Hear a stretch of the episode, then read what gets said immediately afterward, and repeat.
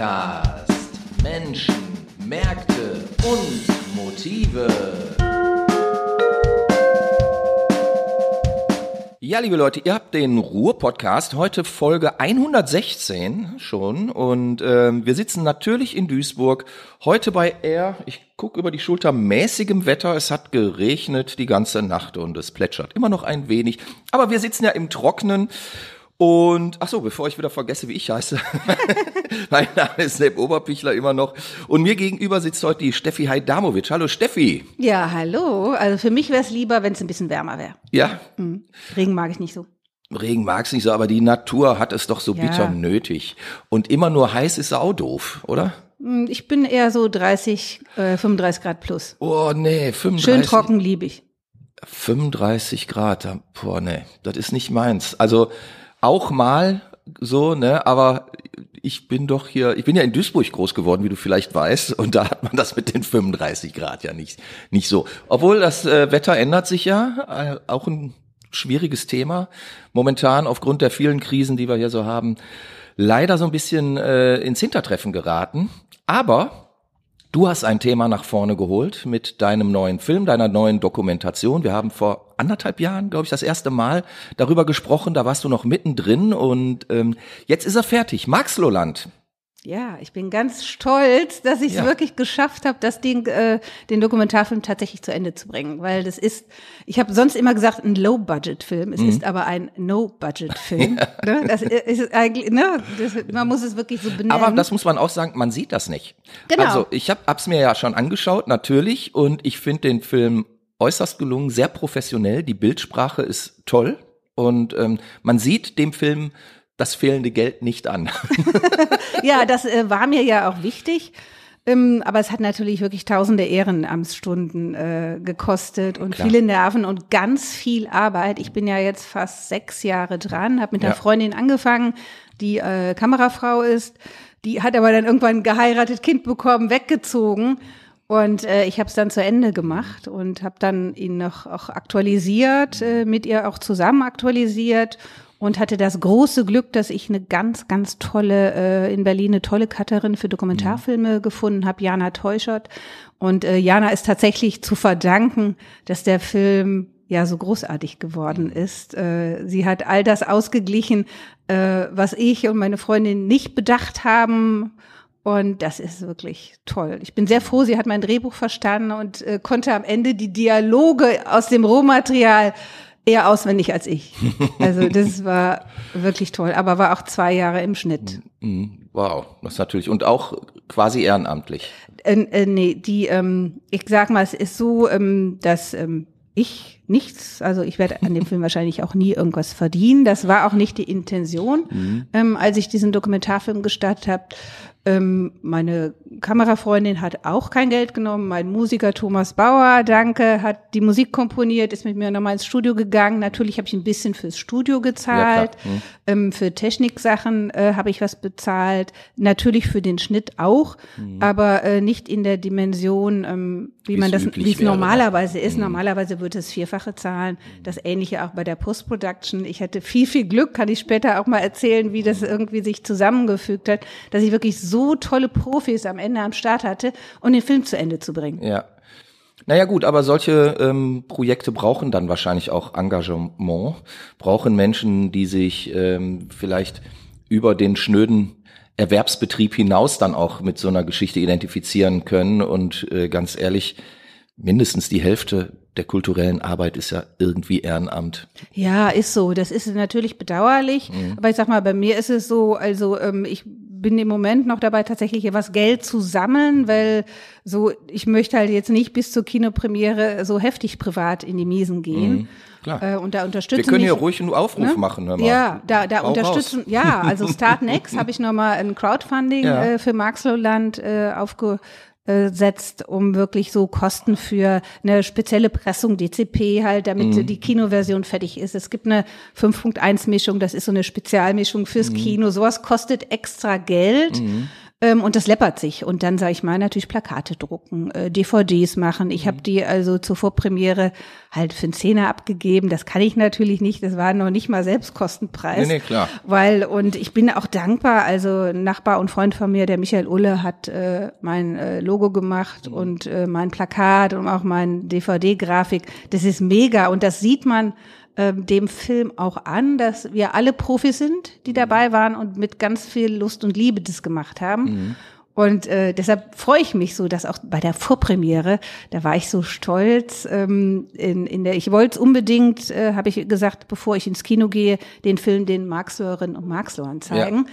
Und, und ihr habt das äh, auch in Marxloh gemacht. Dann, genau, genau, deshalb mhm. auch in Marxloh die Vorpremiere bei Pater Oliver, der hatte mhm. an dem Tag ein Herbstfest und ich weiß noch eine halbe Stunde bevor ähm, der Film offiziell losging und ich hatte wirklich so die erste schlichte Version von meiner Post-Production ja. dabei auf dem Laptop, um die zu zeigen, weil alles andere noch gar nicht fertig ist. Mhm.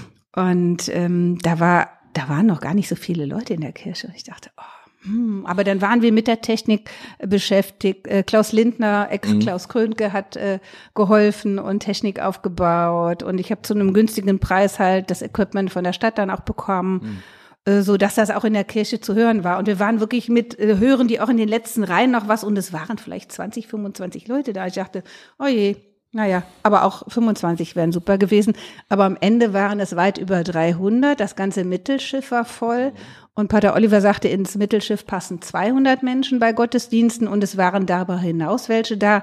Und die haben halt, ich sag mal so, mein Anfangsgeplänkel mhm. äh, ertragen, haben äh, die ersten Protagonisten und Protagonistinnen, die da waren, kennengelernt. Ja. Und dann saßen die 90 Minuten still auf den kalten Kirchenbänken in einer nicht geheizten katholischen Kirche in Marxloh. Da träumt mancher Pater von, von so einer stillen Publikum. Ja, das, das, das ist wirklich so. Und das war ja. sehr berührend. Viele, die das gekommen ich, sind, ja. ähm, kannte ich natürlich aus anderen Zusammenhängen. Die schätzen meine Arbeit als Journalistin, äh, die kennen mich und wollten das unbedingt erleben. Ich sag mal, ne, mhm. ne, vom Stahlarbeiter bis, ne, Klar, ich sag mal. Natürlich. Und äh, das war ganz toll. Ja, man interessiert sich ja auch, was so lokal los ist. Also das ähm, übt ja immer noch eine große Faszination aus. Und ich finde das auch sehr, sehr nachvollziehbar, dass da ein Interesse herrscht.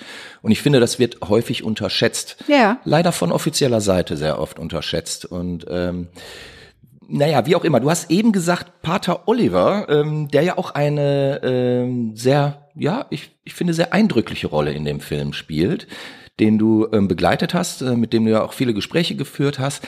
Du hast ihn aber auch in einer, wie ich finde, sehr starken Szene ähm, gezeigt, wie er mit ähm, Jugendlichen und jungen Erwachsenen spricht, die offensichtlich keine berufliche Perspektive sehen. Und er sagt denen aber sehr klar, und das finde ich gut, dass das gezeigt wurde, ähm, dass man die Schuld nicht immer auf alle anderen schieben kann, sondern dass man auch selber einfach mal äh, die Foot hochkriegen muss und ähm, sich anständig bewerben muss etc. pp.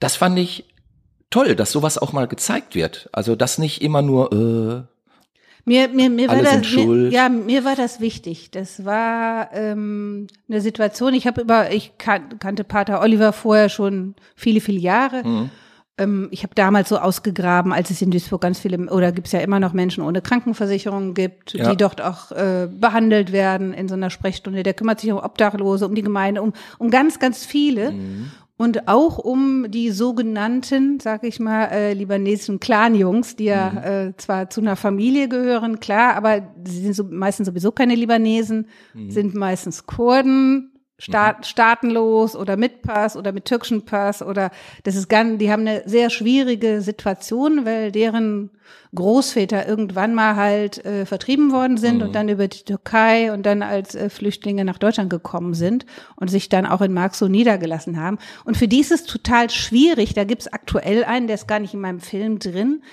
Ähm, da will ich jetzt immer noch was drüber machen.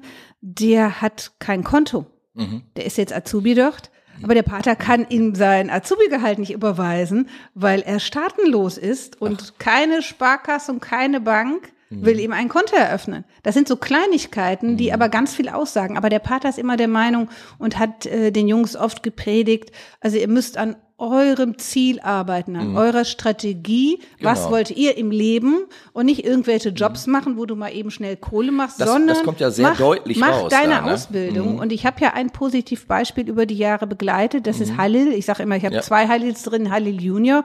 Und Halil ist ja auch einer von denen, der hat die Chance ergriffen. Der hat eine Ausbildung, das heißt jetzt Kaufmann für Büromanagement, der f- frühere Bürokaufmann gemacht und ist jetzt Büroleiter dort und äh, macht auch äh, Steuererklärungen und so ein Gedöns. Und das ist, äh, man merkt, man merkt es ihm in seiner Entwicklung an, was, wie ihn das auch bereichert hat, tatsächlich was geschafft zu haben. Ähm, und ja, dass er ja auch auch Wert. ne? ja, aber Genau. auch so die Vielfältigkeit, ähm, was dort auch in Petershof passiert, dass er das Mhm. auch zusätzlich mitbekommt. Also von das Kümmern um obdachlose Menschen, die ankommen, die keine Klamotten haben, die kein Bett haben, Mhm. Ja. Ähm, bis hin zu, was weiß ich, Schwangerenberatung. Also da passiert so viel und äh, das ist natürlich ein großer Wert, der, äh, ich glaube, jungen Leuten und auch jungen Männern ähm, schon was gibt fürs Leben. Ja. Und deshalb war, war mir diese Szene auch wichtig.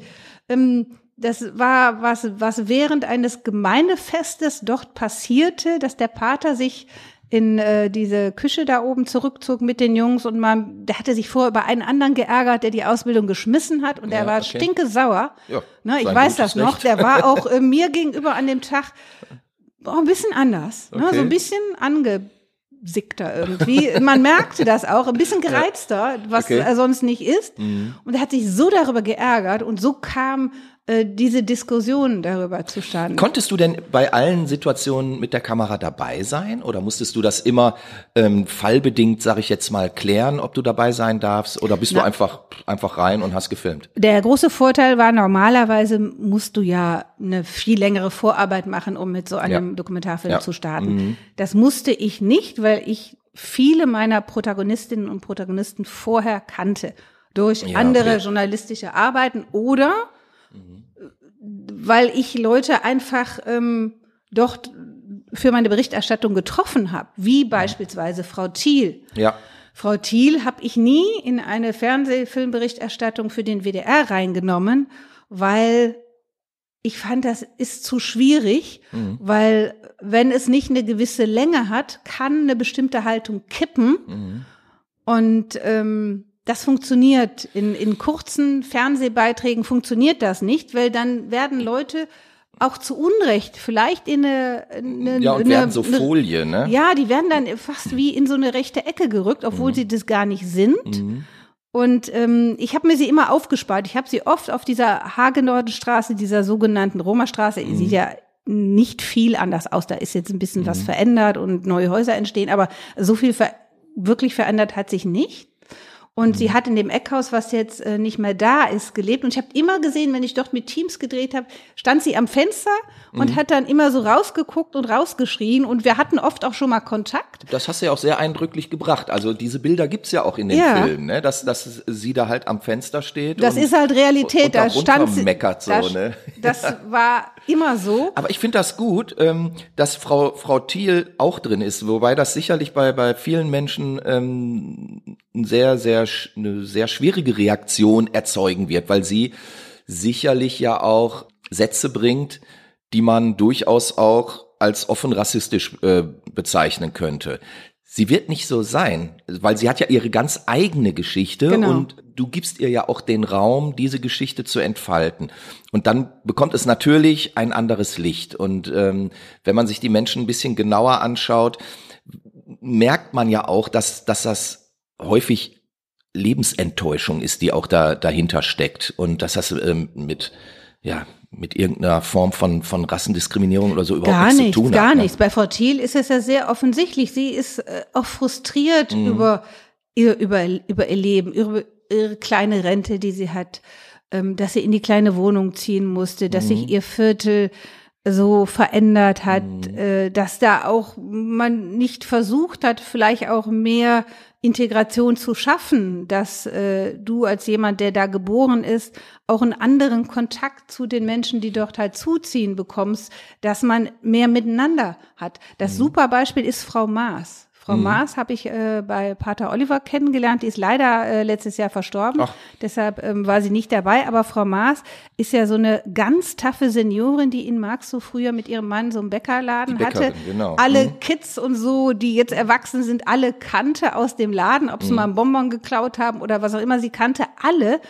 Und sie hatte nie Angst, weil sie sagte, klar, ich bin auch mal überfallen worden, das war ein deutscher Drogenabhängiger, kann Mhm. dir überall passieren. Und wenn sie äh, dunkelhaarige Jungs irgendwo Mhm. stehen sieht, sagt sie, hallo, ähm, seid ihr so nett und geht mal bitte aus dem Weg. Und dann gehen die aus dem Weg und Mhm. helfen ihr sogar. Die hat äh, ein anderes Erlebnis als Frau Thiel und deshalb Mhm. war mir wichtig, die sind ja so eine Altersstruktur, Ja. dass man sowas auch ähm, die ist, gegenüberstellt. genau, das finde ich auch sehr gut und sehr gelungen, weil gerade diese Frau Maas hat ja einen ganz anderen Blick auch auf, äh, nicht nur auf die Situation in Marxloh, sondern offensichtlich auch auf ihr Leben gehabt. Ja. Ne? Also sie hat ja in einer Szene, fand ich auch total klasse, hat sie ja gesagt, Natürlich gehe ich auch nachts durch Marxloh. Ich muss ja zum Gottesdienst oder Ja, vom klar. Gottesdienst zurück. Also ist ja so eine, so eine ganz andere Sichtweise. Also das als selbstverständlich nehmen und dann auch sagen, ja, ich habe da keine Probleme gehabt. Und das eine Mal, gut, dann, dann, das war dann aber ein deutscher Drogensüchtiger, der sie überfallen hat. Und das kann einem ja nun wirklich überall, Überall passieren, ne? genau. Klar. Ja. Und ähm, ja, fand ich schon stark. Aber du hast überhaupt viele starke Charaktere in dem Film. Ja, das hatte ja einen. Grund, wenn Ja. ich da einhaken darf. Ähm, es war so, dass über die vielen Jahre, immer wenn ich in Marxloh war, ich gemerkt habe, egal ob ich äh, früher für die Mhm. Tageszeitung berichtet hatte oder später fürs Fernsehen, dass du ja immer nur eine Geschichte erzählen konntest. Ja, klar. Und Mhm. ich habe über die Jahre gemerkt, mit einer Geschichte wirst du diesem Stadtteil und besonders diesen Menschen im Stadtteil nicht gerecht. Das funktioniert nicht, weil Mhm. es ist immer nur ein ein, ein, ein Mini-Aspekt, wo du wirklich in eine Richtung gehst. Und beim Dokumentarfilm, gut, da habe ich natürlich auch nur einen Teil der Wirklichkeit, weil in 90 Minuten kann ich auch nicht äh, die komplette Marx-so-Wirklichkeit da Mhm. Nein, reinbringen. klar, das funktioniert Mhm. nicht. Man muss natürlich immer eine Auswahl treffen. Aber mir war wichtig, so viele unterschiedliche und vielfältige Menschen wie möglich zu Wort kommen zu lassen, Mhm. ohne das zu kommentieren, so dass jeder und jede sich selber ein Bild davon machen Mhm. kann. Und wenn ich am Ende erreiche damit, dass so ein Stigma überdacht wird, weil Marx so tatsächlich unter so einem Stigma leidet. Überall, wo du sagst, Duisburg Marx so, klingelt's bei manchen nach, ach, die Merkel war mal da, ach, das war ja mal No-Go, da gibt's ja nur Dreckmüll und man wird irgendwie überfallen und Kriminalität. Und das stimmt ja nicht. Das gibt es da, das gibt's aber auch woanders, aber es gibt auch andere Seiten. Ja. Und das fand ich so wichtig, äh, da vielfältiger hinzuschauen. Und ich fand es auch schwierig, aber ich hatte mir das in meinem Konzept und Drehbuch auch so ausgedacht, weil ich fand, nur so kann man am Ende was gewinnen. Vielleicht kann man auch so eine Bewegung anstoßen, um Leute zu motivieren, da bei so einem Movement einfach mitzumachen und zu sagen, ey Leute, Marxlohland kann auch in München, in Berlin, in Köln, in Dortmund überall sein Klar. und die Probleme sind überall ähnlich und guckt doch mal da drauf. Ne? Wenn wir uns wirklich den Menschen annähern, dann äh, baut man Vorurteile ab. Man muss ja auch nicht jeden lieben, aber man hat vielleicht ähm, ja mehr Respekt, mehr Augenhöhe, Wertschätzung. Und da hast du ja auch jemanden im Film, Silvia, die ja nun wirklich sehr engagiert ist und die sehr offen und sehr optimistisch auch ähm, in den Tag geht. So habe ich das zumindest dem Film entnommen. Ich kenne sie persönlich nicht, aber das fand ich auch sehr stark. Ne? Also dass die, also dass dort ein Mensch ist mittendrin irgendwie und und ja auch aus eigenem Antrieb heraus. Ich glaube, die war Krankenschwester oder Kinderkrankenschwester, oder sowas. Kinderkrankenschwester. Zupackend und auch auf die Menschen zugehend ähm, agiert. Ja, das ist, äh, Silvia ist eine super Knallerfrau. Sie, muss mal echt sagen, die sieht toll aus. Sie kann äh, super auf Probleme auf den Punkt bringen und formulieren, kann viele Menschen mitreißen und kümmert sich um jeden und jede. Und das ist wirklich ganz toll. Ähm, ich kenne sie aus ganz vielen Zusammenhängen vorher schon. Und beim Pater war sie mir aufgefallen, weil sie äh, wirklich alles macht von, ähm, weiß ich nicht, äh, als, als die Sprechstunde war für die Menschen ohne Krankenversicherung, hat sie halt als Krankenschwester assistiert, Verbände gemacht, alles, was, was man halt da auch macht. Und äh, dann hat sie aber auch die Kleiderkammer mit um und aufgeräumt und äh, die Impfkampagne, das ist jetzt im Film nur am Ende ein bisschen angedeutet, dass es auch Corona Ja. gibt und uns nach wie vor äh, umgibt. Ähm, die Impfkampagne nach vorne gebracht und so Dinge. Die ist politisch engagiert und äh, kümmert sich um Flüchtlinge, um Obdachlose, um äh, junge Mütter, ähm, die mit ihren wie, wie kleinen Kindern. du denn solche Menschen? Also du hast ja jetzt gesagt, okay, du kennst die auch aus anderen Zusammenhängen, aber irgendwann musst du die ja mal kennengelernt haben. Ja gut, ich habe äh, viele tatsächlich über ähm, entweder Vorbesichtigungen für Fernseh-Drehs Mhm. kennengelernt. Ähm, ich mache das immer total gerne, dass ich versuche in all den Themen, die ich mache, dass ich halt auch eintauche und nicht, ich sag mal so die schnelle Nummer mache, Mhm. fahre mit dem Team hin, drehe und bin weg und verabschiede mich. Das ist nicht das, wie ich arbeite. Mhm. Ich versuche immer Dinge zu verstehen und auch den Hintergrund Mhm. zu verstehen. Und daher lerne ich, gut, ich komme auch aus dem Rheinland, sage ich mal, daher äh, lerne ich halt auch immer Menschen gerne kennen und lerne viele Menschen kennen und äh, versuche dann auch außerhalb von äh, Dreharbeiten und Sachen einfach äh, da zu sein. Beispielsweise, ähm, ich sag mal, den Pater und Silvia. Ich habe wochenlang vorher äh, mir immer mal wieder den Petershof ähm, vor Jahren angeguckt, als das mit den Menschen ohne Krankenversicherung ankam und bin einfach da so hingefahren, habe mit den Leuten Ja. gesprochen, habe mir die Leute vor Ort angeschaut, mit denen, die dort helfen.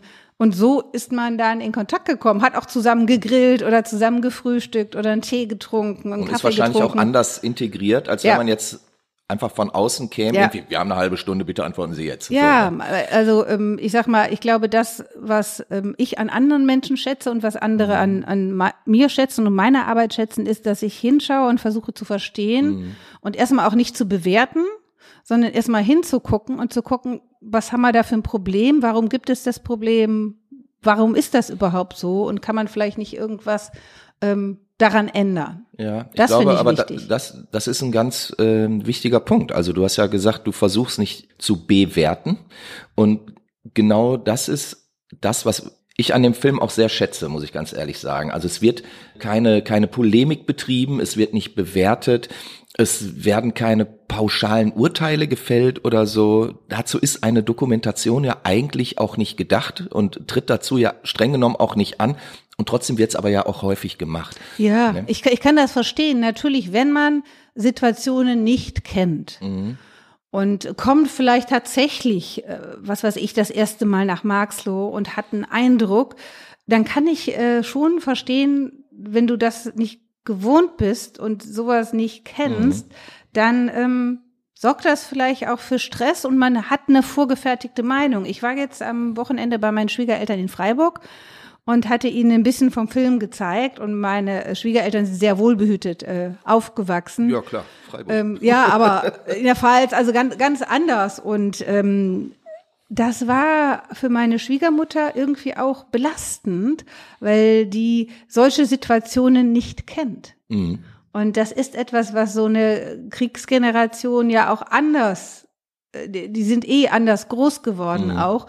Und sie hatte eher so ein bisschen Angst und hat auch gesagt, ich würde mich da auch nicht trauen. Und oh, wie schlimm ist das? Und dann, dann habe ich gemerkt, dass sie, äh, sie, sie hat den nicht ganz gesehen, aber dass sie gar nicht dann durch das Beschäftigen damit gar nicht realisiert hat, dass im Film auch ganz viele positive Ja. Beispiele drin sind von Menschen, die erfolgreich sind, die sich entwickeln, die Mhm. anfangs keine Ausbildungsstelle haben und am Ende es geschafft haben, in der leitenden Funktion zu arbeiten. Ähm, das, das- hat mich auch nachdenklich Ja. gemacht. Ja, aber das hast du ganz häufig, ne? Also wenn, wenn man jetzt so ein, so ein Strang von unterschiedlichen Personen und unterschiedlichen Informationen auch mitbekommt, also ich, ich kenne das von anderen Menschen auch, dann ist da ein negatives Element oder ein negativer Gedanke, eine Aktion, wie auch immer, und die bestimmt dann aber alles. Und daran hakt man sich fest und sieht die vielen positiven Aspekte nicht. Genau, Oder nicht. diese, diese Geschichten wie zum Beispiel von dem Halil Junior, hast du ihn, glaube ich, genannt, Ja. der, der zum Beispiel diese Ausbildung geschafft Ja, hat. klar. Wie toll ist das? Ja. Der hatte ja nix vorher. Genau. Und ähm, das, das wird dann nicht gesehen. Und das ist so, Und es so ist schade, ne? Ja, und es ist ja auch Mahejan drin, erfolgreicher Geschäftsmann. Sein Papa Ja. war der erste, der ein Brautmodengeschäft in Marxloh damals aufgemacht hat. Man, Ja. Mhm. Auf der Straße sagt man immer so der Dior von Marxloh. Der Vater, der hat sehr, sehr schicke äh, Brautmodenkleider. Ja. Und äh, Mahejan hat halt äh, so einen Herrenladen aufgemacht und er hat inzwischen zwei Herrenläden und hat auch noch so, ein, so eine Event-Location. Das ist einer, der ist aber so als Totale Karriere als, quasi. Ja, als Geschäftsmann oder als Selbst, Selbstständiger so groß geworden. Er hat mir ja gesagt, mit acht hat er das erste Mal eine Krawatte gebunden und er findet das toll, äh, Kunden anzukleiden und sieht den an, äh, was für ein Jacketttyp ist der, Schlips oder Krawatte oder was auch immer. Und die sind da auch super freundlich und der Laden, der brummt, da ist immer was los. Ich war so oft an einem Samstag da und habe gedacht, Wahnsinn, Wahnsinn, da kommen die Leute ja von überall, aus dem Ja, ja. Ausland und so auch, Ja, um dort halt auch was. Ja, du hast ja ähm, auch ein paar Leute interviewt, die irgendwie aus Hamburg äh, kamen oder Ja, die Braut, äh, Norddeutschland genau. Ja, ja. irgendwie, ähm, die zufällig da waren und das auch überhaupt nicht anrüchig fanden, Nee. irgendwie in, in Marxloh zu sein. Ja. Für die war das einfach ein, ja, ein Event, dort auch shoppen zu gehen und sich das Ja. mal anzuschauen und ähm, diese ich glaube, es ist ja immer noch die größte Brautmodenmeile ja, in Europa. einer der, aber ja. Mhm. äh, viele sagen die, ich weiß, ich weiß es hundertprozentig gar nicht, glaub, aber du, du, du hast natürlich genau. alles an einer Ecke, aber es verändert sich ein bisschen. Du hast inzwischen Mhm. auch mehr so äh, Abendmode oder wenn Mädels sich für einen Abiball einkleiden wollen, Genau, dann fahren die auch nach klar. Marxloh, weil da kriegst du halt coole Klamotten ähm, auf einem Haufen, sonst Mhm. Ja. ist ja schwierig, wo willst du das alles einkaufen? Apropos Veränderung, du hast gesagt, du hast sechs Jahre an dem Film gedreht. Hat sich in dieser Zeit für dich merklich etwas verändert? Zum Guten, zum Schlechten? Also außer, dass jetzt vielleicht das ein oder andere Haus nicht mehr steht und die ein oder andere Person, die du mm, interviewt hast, vielleicht nicht mehr lebt oder nicht mehr dort lebt, weggezogen ist. Ja, es hat, hat sich, auch, ähm, zum einen hat es natürlich sechs Jahre gedauert, weil natürlich zum einen Finanzproblem, dann Suche nach Katar und Katarinnen, dann Suche Mhm. Ja, gut, klar. Auch natürlich Corona bedingt, hat natürlich vieles Stimmt, auch mhm, ausgebremst, aber so, ähm, das ist natürlich ein Grund. Und ähm, es hat sich schon verändert. Ähm, das ist natürlich im Film jetzt nicht so, dann müsste man heute noch mal hinschauen. Ja, ich, wir ja. haben zwar letztes Jahr auch noch mal äh, aktualisiert und äh, weitergedreht. Ähm, man merkt schon, dass ähm, es sich verändert, dass ähm, ich habe letztens halt was äh, fürs Fernsehen gemacht über halt ganz moderne Restaurants und Gaststätten.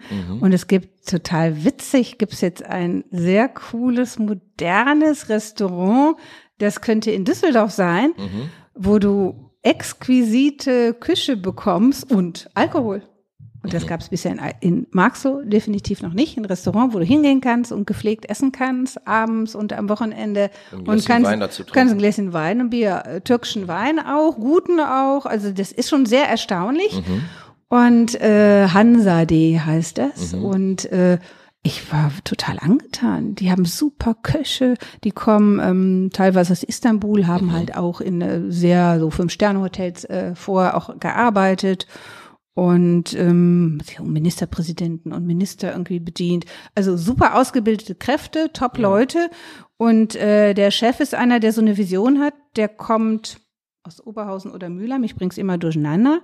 Ähm, der ist Steuerberater und der hat, der sieht das Potenzial und hat gesagt, ich habe ganz bewusst in Marxloh investiert und man merkt das so, dass es ist immer so, haben mir manche erklärt, äh, viele wollen das dann gerne kopieren und dann Ja, ja. entwickelt sich was. Und da gibt's auch ein witziges Café, was so ein bisschen New Yorker Charakter hat dann auch.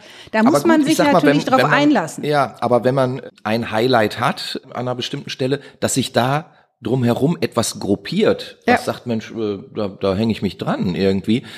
Das ist nachvollziehbar und das ähm, so, so funktioniert ja letztlich auch Stadtentwicklung, Ja, wenn man es mal natürlich, ja, wirklich klar. äh, genau Ah, und, betrachtet. und man muss natürlich auch Kommunikation machen. Ich habe äh, Das der, ist sowieso ähm, immer das A und O. Also es wird ja gerade im, im Bereich äh, äh, Stadtentwicklung in der Regel sehr erbärmlich äh, äh, kommuniziert. Das muss man ja schon sagen. Ja, aber man muss, ich sag mal, nicht nur Mhm. kommunizieren, sondern man muss es den äh, Leuten erleben lassen. Als ich äh, das erste Mal in diesem Restaurant saß, das war ganz witzig. Der SWR hatte mich angefragt, ob ich nicht eine Hörfunkberichterstattung machen könnte über äh, so äh, das äh, Marxloh als Touristenziel. Äh, Ja. Da haben die gedacht, ach, äh, Das ist ein ne, cooler Gedanke. ruf mal die Steffi Adamowitz an, die hat da mit Sicherheit eine Idee. Mhm. Und äh, dann war ich überall äh, von dieser Pustettenbude und Mhm. habe mit dem alten Chef gesprochen, total coole Atmosphäre, auch mit ihm davor irgendwie zu sprechen und war auch in so Brautmodenläden drin, in Süßigkeitenläden Mhm. und in diesem Restaurant und äh, war da bestimmt zweieinhalb Stunden drin und habe auf den Chef gewartet und habe ein Teechen getrunken und äh, geschaut und da hat man einfach auch gemerkt, man muss Leute dorthin bringen. Und ich habe den Alexander Klomperent, der in der Marketingabteilung ähm, Tochter von der Stadt bei Duisburg-Konter ist, ähm, gesagt, ich habe gesagt, du musst, ihr müsst da Pressekonferenzen machen. Ihr müsst die Leute einladen in solche Location, weil auch ein Journalist oder eine Journalistin glaubt dir das erstmal nicht. Mhm. Na, als ich das meinen Kolleginnen und Kollegen erzählt habe, waren die auch erstmal baff und dachten, das kann nicht sein. Ist er Marxloh? Er ist Marxloh und sowas gibt's da auch und äh, ist ja auch mit der A59 rucki zucki erreichbar. klar. und äh, ich so Duisburg hat ja eh nicht so viele, sage ich mal, Restaurants. Da ist man, wenn man länger hier lebt, dann hast du nichts Neues irgendwie, wo du hingehen kannst. Und das ist dann mal eine Alternative. Ob du jetzt zum Innenhafen gehst oder mal nach Marxloh fährst, ist dann auch egal. Das ist dann auch mal ein Event, das zu machen. Aber man muss natürlich gucken, mich hat letztens äh, jemand angerufen, die hat's mal sonntags nachmittags gemacht und war dann, dann ist natürlich sowieso nicht so viel los, da ist aber nirgendwo viel los und die fühlte sich ein bisschen unwohl in dem, in einem Café, weil sie sagte, da wären so ähnlich wie meine Schwiegermutter, da wären plötzlich so viele Männer gewesen. Ja, das ist also, ich überlege auch immer die ganze Zeit, wie, das hat ja was mit, wie wirst du groß, Ja, ja, klar. Ne, wie betrachtest Wie du Fremde, andere? Mhm. Sind das Fremde oder sind die einfach nur anders? Ähm, das hat ja damit was zu tun. Also Mhm. Ich habe da keine Angst. Gut, ich habe Angst, wenn ich als Frau Mhm. abends im Dunkeln nach Hause gehe. Das war aber schon immer so. Dann dreht man sich immer als Frau irgendwie um und denkt, Mhm. hm, was für ein Verrückter kommt da vielleicht hinter dir her. Aber das hat jetzt nichts mit Angst vor Fremden zu tun, Mhm. sondern das ist was, was, was viele Frauen ähm, haben. Mhm. Aber äh, das fand ich schon erstaunlich. Müsste man noch mal ergründen, warum ist das eigentlich so, dass sowas passiert? Weil wenn man das nicht durchbricht, dann muss man aufpassen. Du kannst ja nur ja, aber was es ist lösen. Äh, letztlich ja wahrscheinlich deswegen so, weil, weil es nicht gelernt ist. genau. Ne? Weil es nicht, weil es ungewohnt Ja. ist. Und ähm, wenn man nur kennt, dass man in Restaurants mindestens der Mittelklasse oder äh, gehoben essen geht und ähm, in der Regel sitzen dort Paare. Ne? Ja, ja, in klar. unserem Kulturraum Klar. zumindest. Also da sitzen nicht irgendwie 50 Männer und, und Klar. machen ein Würfelspiel oder so. Mhm. Klar, das ist dann, das ist letztlich ein Kulturbruch in gewisser Weise, aber das muss ja keine Angst machen. Nee, es ist, man kann es ja auch als, als Chance und Kulturwandel nehmen. Das ist ja ähnlich wie, äh, wenn du ein Pferd reitest, ne? Wenn du mal vom Pferd runterfällst, ähm, so Wirst du musst, musst, du dich auch entscheiden. Bleibst du unten und steigst nicht mehr drauf oder hast du den Mut und sagst, hallo, ist mal passiert, ich steige wieder auf. Und so ähnlich ist das, äh, finde ich, da auch. Also sonst hat man, macht man ja immer nur negative Erfahrungen. Und ich bin ein Typ, der immer sagt, so ich, äh, für mich das Glas immer halb voll und ich denke immer ans Gute und Positive und äh, da muss man dann den Mut aufbringen und sagen, okay, ich wage es jetzt aber nochmal, vielleicht an einem anderen Tag, wo eh äh, samstags der Bär da steppt und äh, dann gucke ich mir das nochmal anders Genau, an. daran möchte ich jetzt anknüpfen. Du sagst ans, ans Gute und äh, Positive denken. Es gibt ja noch einen zweiten Halil in dem Film, ähm, den, ich, ich sag mal, Halil, der ja auch als, als Kameramann und eine Zeit lang ja auch als Betreiber des Medienbunkers in Duisburg bekannt ist. Ja, ja. Also den Halil kennt man ja, netter äh, Zeitgenosse auf jeden Fall. Und der hat ja auf die Frage, wo er denn die Chance äh, ähm, für ähm, Marxloh sieht, gesagt, das erste, was man hier machen müsste, wäre sowas wie ein Marktplatz, also wo wo man sich begegnen kann und wo alle Menschen miteinander ins Gespräch kommen können.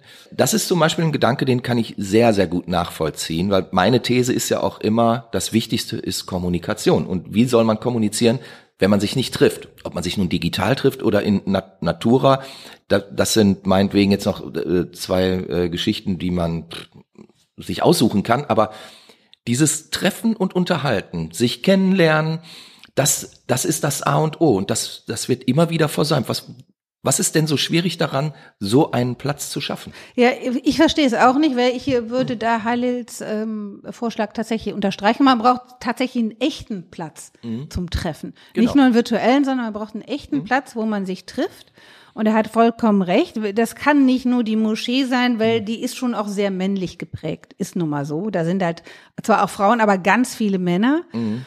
Und äh, man braucht ich auch. Ich glaube aber auch, dass eine Moschee durchaus auch äh, Barrieren bietet. Und, ja, ähm, natürlich. Das, äh, ist, ja auch, man muss, muss auch, ich bin da auch sehr kritisch, ich habe auch mhm. sehr kritische Berichterstattung darüber gemacht, mhm. sage ich mal, es gibt ist auch nicht Friede, Freude, Eierkuchen. Nee. Aber ich finde, Halil hat da schon recht, man muss was schaffen und da müssen sich eigentlich die, ja, tatsächlich auch die Stadtverantwortlichen, ich sag mal, äh, unser Oberbürgermeister, die Stadtplaner, mhm. eigentlich müssten sich ganz viele mal zusammensetzen und mal überlegen, wie kann man ähm, ja sowas für einen Stadtteil schaffen, weil es muss ja eigentlich oberstes Interesse auch äh, von wichtigen Menschen in der Stadt Duisburg sein, mhm. zu sagen, wir brauchen ein super Image. Wenn Marxlos Image besser wird, ist das ein absoluter Mehrwert für die Stadt Duisburg. Mhm. Und da muss man doch eigentlich alles dafür geben, um das hinzukriegen, weil das sollte man zumindest meinen. Das ist eigentlich, das wäre eigentlich ein super Marketing. Und da hat Halil recht. Er hat ja in kleinen Versuch durch damals seine Made in Marxloh. Mhm, Dann hat er mhm. was Kampagne mit den Bräuten gemacht ja, ja. und der hat ja auch Visionen, aber ist natürlich mhm. auch ein Tausendsasser, der ist immer in der ganzen Welt unterwegs.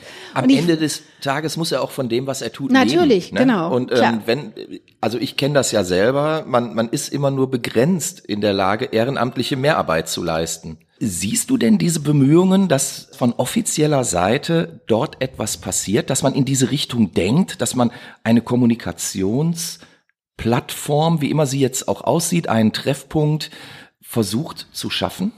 Also was ich sehe, ist, dass die äh, Bezirksvertretung tatsächlich versucht, wirklich Probleme im Stadtteil anzusprechen und für Lösungen zu sorgen. Ich denke, mhm. da sind gerade so Stadtteilpolitiker und Politikerinnen genau richtig, um anzusetzen. Aber um das Gesamtkonzept zu lösen, brauchst du natürlich jemanden an der Stadtspitze oder mehrere mhm. an der Stadtspitze, ähm, die vielleicht auch zusammen mit Wirtschaft, gibt es genug Wirtschaftsunternehmen hier mhm. in Duisburg, die gemeinsam überlegen, wie verändern wir das. Auch Thyssen könnte, mhm. denke ich mir, ein super Interesse dran haben, dass sich das Stigma von Marxloh verändert, weil ich meine, du brauchst ja nur bei Halle aus dem Medienbunker rauszugucken. Ne, Halle ist ja auch der Coverboy vom, vom, Pla mhm. vom äh, Kinoplakat.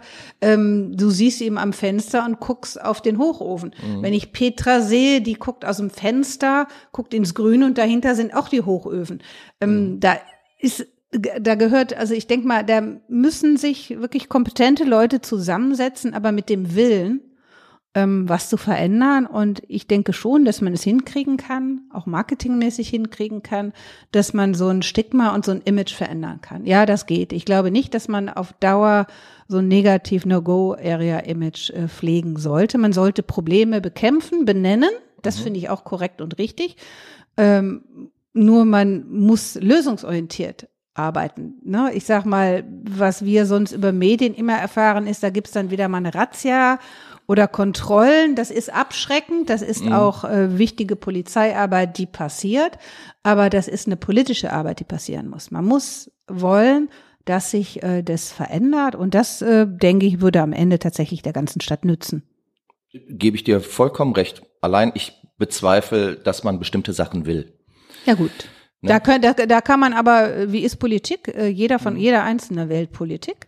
Mhm. Also nirgendwo auf der ganzen Welt gibt es so ein cooles System, so ein cooles Demokratiesystem wie bei uns. Genau. Da kann fast mhm. jeder und jede von uns eine Partei aufmachen. Fast jeder und jede können wählen, können was verändern. Und wenn äh, wirklich alle Leute mal wirklich aktiv benennen würden, was sie wollen und auch ihr Recht, Wahlrecht in die Hand nehmen, dann könnten sie auch was verändern. Und natürlich könnte man dann auch Druck auf die Politik machen. Nirgendwo ist es so einfach wie Aber bei dafür uns. müsste man sich doch auf die Hammelbeine stellen. Ja gut, ohne Engagement geht nichts. Das ist richtig. Und deswegen ist es ja auch so toll, sag ich mal, dass, dass du diesen Film gemacht hast, gedreht hast ohne dass jetzt jemand mit der langen Kohle zu dir gekommen ist und gesagt hat, hier hast du mal 500.000 oder so, mach mal. Mhm. das zeigt ja letztlich auch, also ich meine, du wirst ja jetzt auch so ein, so ein bisschen äh, Presse machen in eigener Sache und natürlich, du Klar, hast... habe ich ja äh, gelernt, als ehemalige so, Pressesprecherin genau. des Landtags kann ich so. natürlich Kommunikation sehr gut. Das, ja, das ist ja auch richtig so. Mhm, ähm, ist auch wichtig. Nur so äh, kriegt man solche Projekte doch Klar. auch in, in, in die Öffentlichkeit. Klar. Und da zeigt sich wieder, Kommunikation ist alles. Und ich glaube ja auch, wenn, wenn wir es nicht schaffen, solche Themen offen zu diskutieren, und wirklich auch anzugehen. Und dazu müsste Politik, diejenigen, die da gerade für verantwortlich sind, dann auch mal eingestehen, oh, da haben wir die letzten 20 Jahre einfach auch bescheiden gearbeitet. Man müsste wirklich auch wollen, dass es neue Lösungen gibt und man ähm, neue Ansätze findet und vielleicht auch neue Kooperationen knüpft. Wenn das nicht passiert, wird so weiterlaufen und vielleicht noch schlimmer werden. Umso besser, dass dann jemand wie du meinetwegen daherkommt und ähm, sagt, pass mal auf, ich habe jetzt mal ein anderes Bild gezeigt. Hier. Wie geht's denn jetzt damit weiter?